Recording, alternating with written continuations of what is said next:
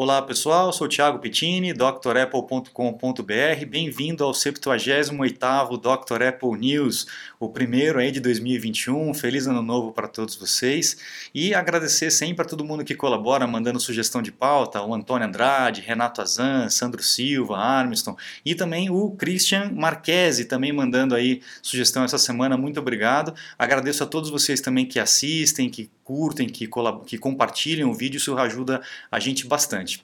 Os links dos podcasts estão aqui embaixo, caso vocês queiram. E vamos lá na sequência que hoje a gente tem bastante notícia para poder tratar. Bom, a gente comemora aí no dia 3 de janeiro de 1977 a fundação oficial mesmo da Apple. Né? A Apple Corporation foi fundada em 3 de janeiro de 77. Ela tem um registro prévio lá com Ron Wayne, o Wozniak e o Jobs, mas essa foi aí com o Jobs, o Wozniak e o Mike Markula. Quem está acompanhando aí a história da Apple aqui no, no cartão, assista aí a, a o sexto capítulo que eu falo exatamente desse momento e vocês vão gostar de ter esses detalhes. Bom, também em, em janeiro, né, 2 de janeiro só que de 79, já com o Apple II rolando aí no mercado, vendendo pra caramba, a gente teve aí o VisiCalc, que foi o avô do Excel. O VisiCalc foi realmente visionário, né, foi um aplicativo de planilhas, né, de, de cálculos, é, em que mudou completamente o conceito, principalmente da parte empresarial. As empresas começaram a comprar os Apple por conta desse programa que facilitava muito a contabilidade da empresa.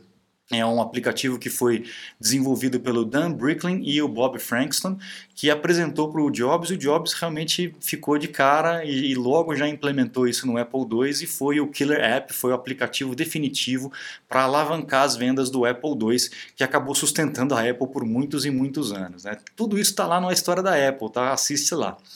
Bom, depois, em 95, né, 4 de janeiro de 95, quando o Steve Jobs já não estava mais na Apple, a Apple começou a fazer aí alguns acordos muito ruins, né? E acabou concedendo uma licença para outras empresas utilizarem o sistema operacional, assim como a Microsoft fez. Então começaram a surgir aí os Mac clones, né? Só que é uma porcaria, deu tudo errado, a Apple não deveria ter feito isso, tanto que voltou atrás depois, né?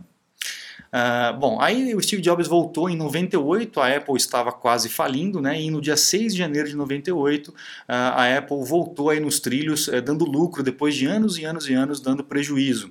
Um ano só depois, um ano e meio praticamente depois que o Jobs voltou, ele fez uma limpa na linha de produtos e resolveu o problema da empresa em praticamente um ano e meio, dia 6 de janeiro de 98. Então, um pouco de história para a gente aí. Um pouco depois, em 99, 5 de janeiro, foi lançado esse cara aqui, ó, o Power Mac G3. Quem já teve, quem já trabalhou com essa máquina, levanta o dedo aí. Muito boa, né? Ela abria na lateral, né? tinha uma alavanca, ela abria, deitava tudo com acesso à placa. Era uma máquina, olha lá, desse jeito aqui, ó absurda, toda a organização interna, padrão Apple mesmo, né? realmente era uma máquina é, muito veloz para aquela época, muito à frente do tempo, né? tanto na parte de design quanto na parte é, de performance mesmo. Né?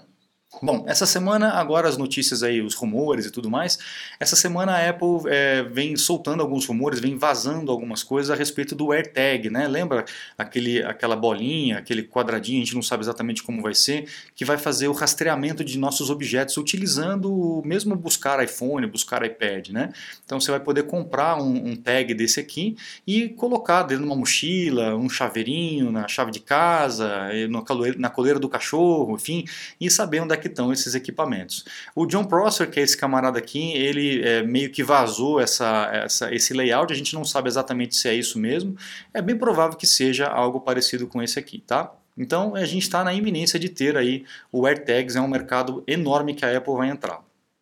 Bom, aí o Ming Chi Kuo, que é o nosso oráculo mais confiável, também está dizendo aí que está é, tá próximo de ser lançado o AirTags, o primeiro AR device, que é provavelmente o óculos né, de realidade aumentada, os novos AirPods e ainda talvez um pouco mais, como o iPad, o próprio iMac, né, as máquinas com M1. Então esse ano também vai ser um ano recheado de novidades para a gente aí, vamos esperar. Bom, eu postei essa semana, na segunda-feira, um vídeo explicando passo a passo como remover o flash do seu computador, tá, do seu Mac. Então siga esse passo a passo, eu vou deixar aqui também o link, o cartão está aqui, clique para você poder remover caso você ainda tenha esse plugin instalado no seu Mac, para que você não tenha problema de vulnerabilidade, porque o flash, como já foi dito aí há muito tempo atrás pelo Steve Jobs, não é uma tecnologia tão boa, é, então a gente realmente precisa remover, a própria Adobe está dizendo para a gente poder remover tá? Bom, existe uma patente, eu até já falei sobre isso há um tempo atrás, mas essa patente está voltando à tona aí, de ter um teclado no Mac que não é mecânico, é um teclado como se fosse uma touch bar. Inclusive com a sensação da tecla, como a gente tem a sensação do trackpad que clica, mas na verdade ele não clica porque ele não é um botão, é um, é um feedback que nós temos, a gente pode ter isso nas teclas do computador, inclusive para você poder modificar. Então não vai ter mais aquela história de comprei um teclado japonês, um teclado americano, um teclado...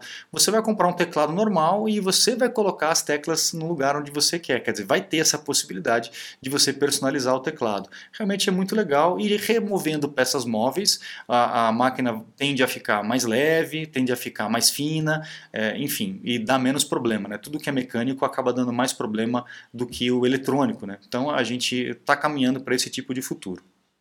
Também é, existe aí os rumores do iPhone dobrável, a gente já vem falando isso no final do ano passado e parece que isso está avançando. A Apple já está no segundo estágio aí da, de, de, testes com iPhones dobráveis. Então, em breve, em breve, a gente pode ter algum tipo de mudança. Não sei se um iPhone ou um iPad dobrável. Vamos ver como é que vai ser. A uh, Apple Glass também já está nessa segunda fase de, de, testes né, com relação ao, ao, ao óculos, é, principalmente na parte de bateria e de peso, né, para não ser um incômodo, o óculos muito pesado. Então a gente está avançando, como eu falei, esse ano vai ser um ano recheado de novidades provavelmente. Também a gente tem aí, a, de acordo com a, a empresa TrendForce lá de Taiwan, é, dizendo que a, a Apple vai entrar com o de 14 e com o de 16 polegadas MacBook Pro com o M1, com o Apple Silicon ainda esse ano, ou então na metade desse ano, ou então no começo do ano que vem. Então existe uma chance grande aí de ter uma virada completa esse ano de todas as máquinas, deixando de utilizar Intel para utilizar o M1, inclusive agora na linha Pro, que é o que o pessoal está mais esperando depois dos resultados das máquinas mais simples. Né? Vamos ver como é que vem essas máquinas mais recheadas. Tá?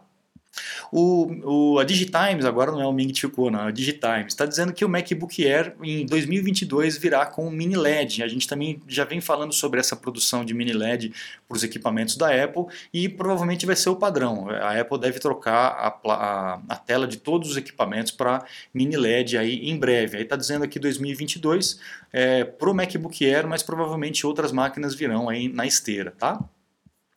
Outra notícia, outro rumor é, é a respeito de um, de um, iPad novo, né, um iPad reformulado, mais fino, mais leve, e um iPad de entrada de linha, né, aquele iPad mais barato que nós temos, tirando o mini, obviamente, o iPad normal mais barato, e ele virá talvez mais leve e mais é, fino com relação a isso, provavelmente por, pela nova tecnologia do display que vai permitir esse tipo de, de adaptação do, do layout. Vamos ver se ele vai ter uma modificação muito drástica eu acho que não tem muito o que mudar, né?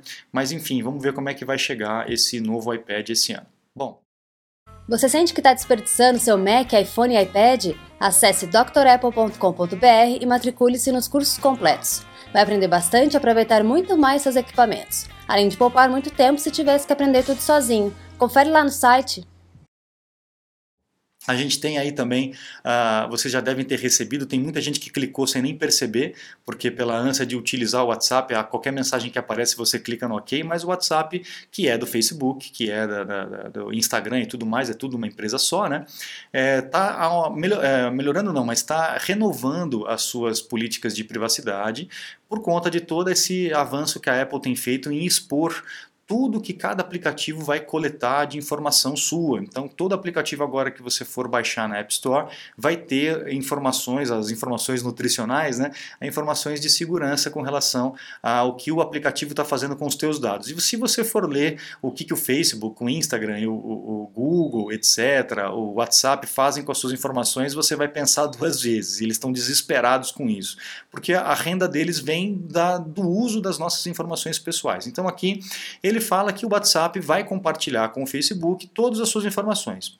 Você querendo ou não querendo. Se você não quiser, você não aceita esses termos e condições, porém, em 8 de fevereiro de 2021, você vai perder acesso ao WhatsApp. Em 8 de fevereiro, todo mundo que não aceitou esses termos e condições, vai deixar de utilizar. Será que é a hora da Apple introduzir o iMessage para Android, para Windows, para conseguir pegar esse outro público? Porque hoje a gente tem uma iMessage só para quem tem Apple.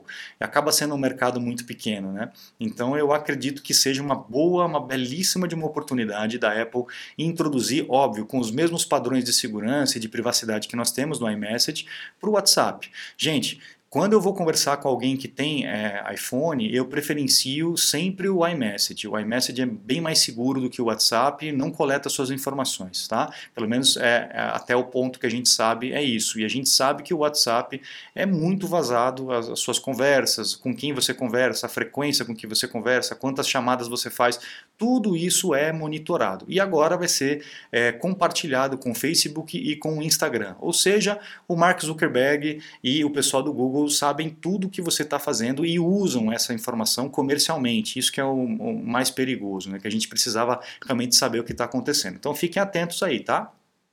Bom, iPhone 12 mini, as vendas não estão tão boas. É óbvio, né? Quando lançou e eu vi a diferença de preço apenas 100 dólares do iPhone 12 mini para o iPhone 12 normal, é óbvio que só vai comprar o mini quem realmente é, não quer um iPhone muito grande.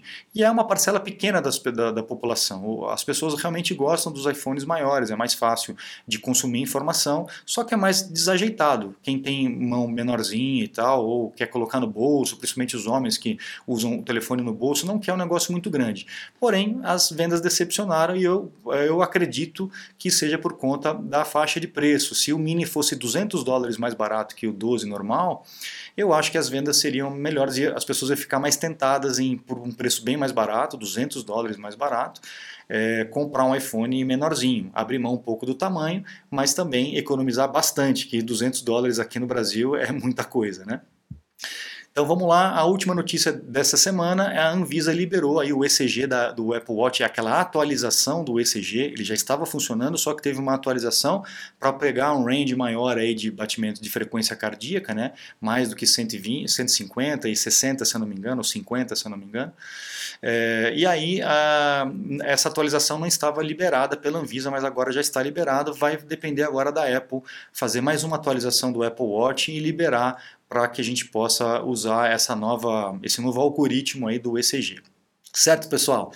Então eu fico por aqui, agradeço a todos pela colaboração, todos pela, pela audiência. Não se esqueça de acessar o site drapple.com.br, aproveitar os cursos. Nessa semana se encerra a promoção de Natal dos cursos ilimitados, então se você ainda não se matriculou, corre, porque domingo acabou o chororô, hein?